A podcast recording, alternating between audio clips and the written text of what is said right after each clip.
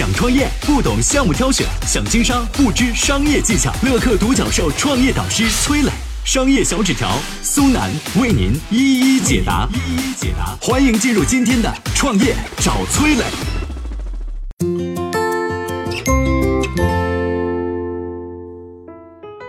大多数人偏好去做最容易的事情，商家应该如何顺应人性，找到让客户下单最容易的方法呢？企业和客户之间的路径又该怎么缩短？有请崔磊，有请崔磊。懒啊是人性的弱点，大多数人呢都偏好走最容易的路，所以呢商家要顺应人性，找到促使客户下单最容易的行为。那具体有什么方法呢？我建议你要尽可能的把消费者想要的结果替他选择出来，当成默认选项。比如说啊，电商网站会分析客户的购买数据和偏好，然后推荐给他最有可能买的商品。客户一刷页面就能直接看到，当然容易下单。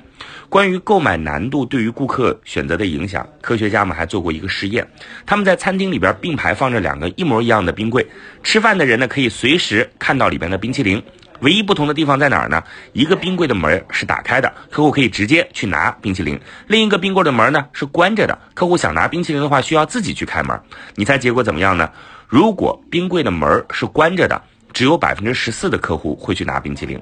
如果冰柜的门是开着的，会有百分之三十的客户会去拿冰淇淋。你看，多了将近一倍啊！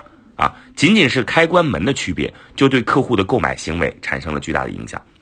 那么，我们再来举一个案例啊，你去买衣服，如果试穿了很多件，最后选择的时候比来比去，很可能都不知道买哪一件。哎，美国有家商店就动了脑筋，他们怎么做的呢？在试衣间的挂钩上放几块牌子，分别写上“超爱”那不错。或者不合适，客户呢拿着很多件衣服进去试的时候，可以根据自己试穿之后的感觉，把衣服挂在不同的挂钩上，结果会出现什么样的情况呢？客户当然是更愿意买那些挂在超爱牌子上的衣服了，因为这种他更容易做出选择。再比如说啊，我们上学的时候，考试之前总要买几支新的笔，一进文具店看到各种笔，完全不知道怎么选。呃，晨阳文具这时候打出考试专用笔啊，给你脑海里边默认的选项，你都不用思考，直接就做出购买选择了。我们再来看看麦当劳、肯德基这样的快餐店，为什么大家可以很快的就点好餐呢？因为他们给客户提供非常明确而且相对比较少的商品选择。要知道，人在面临太多选择的时候，会耗费太多的精力，陷入所谓的决策瘫痪，最终很可能会放弃选择。再比如说啊，有些餐馆把大量的菜名堆积在一起，毫无重点，看的顾客是头昏脑胀，选择过多，最后顾客要么放弃，要么草草点上几个菜就完事儿了。好的餐厅怎么做呢？他们一般会在菜单上写上招牌菜、店长推荐啊、大众点评网友推荐啊，同样是帮助顾客理清一下自己的下单路径，给他更加明确的选择。总结一下，商家要在客户做出购买决策的过程当中，理清楚中间的路径有哪些，要让购买路径变得更加的简单，尽可能的把客户想要的结果设置成为默认选项，减轻他的选择成本，这样才可能让客户快速的下单。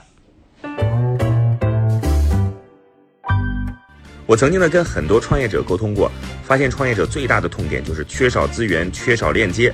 于是呢，我们创立了创业者社群“乐客独角兽”，现在啊已经有三万多人了。有人在这找到了创业机会，找到了客户、渠道商、投资人。下拉手机屏幕，在节目简介里边有我的个人微信号，我在社群等你。有请商业小纸条，请商业小纸条。如果两条路摆在你面前呢，一条路是直接从公司走到家，不用绕弯儿；另一条路呢要拐来拐去，啊，看上去费时费劲。你会选择哪一条？很多人都会选择直达的吧，对不对？这听上去就直线路径最短嘛，是吧？这小学都上过，都明白这道理。哎，那企业和客户之间的路径也是一样，要尽量去找一些最短的路径，才能让客户体验更好，让公司的这个运营的效率更高。那么，怎么样去缩短企业和客户之间的路径呢？我讲两种。一个叫缩短操作路径，一个叫缩短管理路径啊，听着很深很头疼是吧？娓娓道来。首先我们说操作路径，你去电商网站买个东西，需要去搜索相关商品吧，这第一步。然后根据搜索结果啊，比较选择，这是一种路径。或者你直接去电商网站的分类里面去找，哎，你选哎电打开平台啊，选择书籍类啊、电器类或服装类，然后再再找更细的分类，服装里面男装，男装里面找 T 恤衫。啊，T 恤里边再再分纯棉啊，细细细更细。很多互联网的这个购物的平台都会不断的优化缩短路径，让用户的体验更好。比如啊，现在呃，短视频它有一个推荐逻辑是吧？电商网站也在用这个推荐逻辑、算法逻辑，就是直接根据用户他以前的购物的喜好或者用户本身积累的一些数据来反推，说你需要啥，我推给你，省得你选好物推荐。哎，这就是一种很简单的缩短路径的方式。如果这个商品正好是你迫切想要的，你能直接引发购买行为。社交电商它通过熟人社交的方式缩短了购买的路径。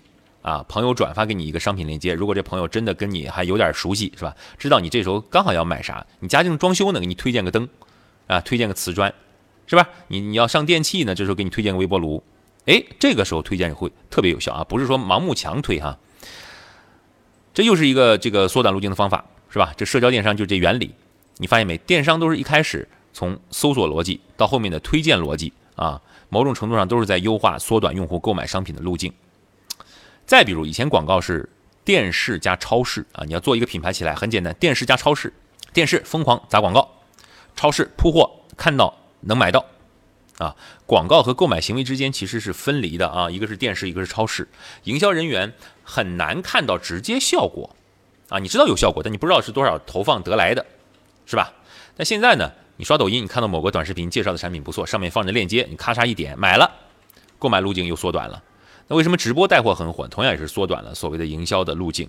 客户听完主播介绍啊，直接下单购买，商家还能看这个主播带货的数据啊，再去调整产品的这个呃售价策略，或者是调整购买路径，这比传统的电视加超市更加高效、更加精准。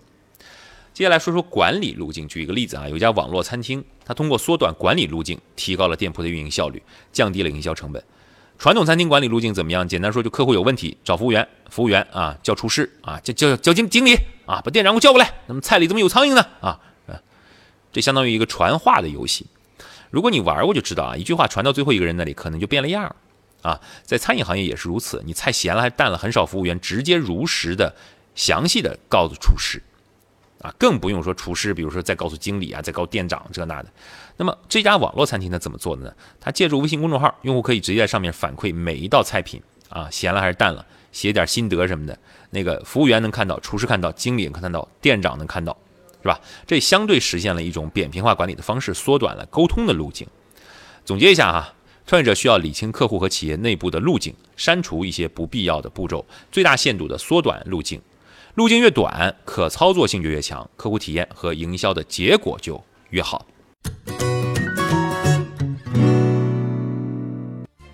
嗨，大家好，我是崔磊。下拉手机屏幕，在节目简介里有我的个人微信号。朋友圈我会分享创业思考、商业观察，以及和支付宝、抖音等巨头合作的创业好项目，欢迎您来交流。我们的创业平台乐客独角兽已经汇聚了三万多名各行各业的创业者，欢迎您来寻找资源。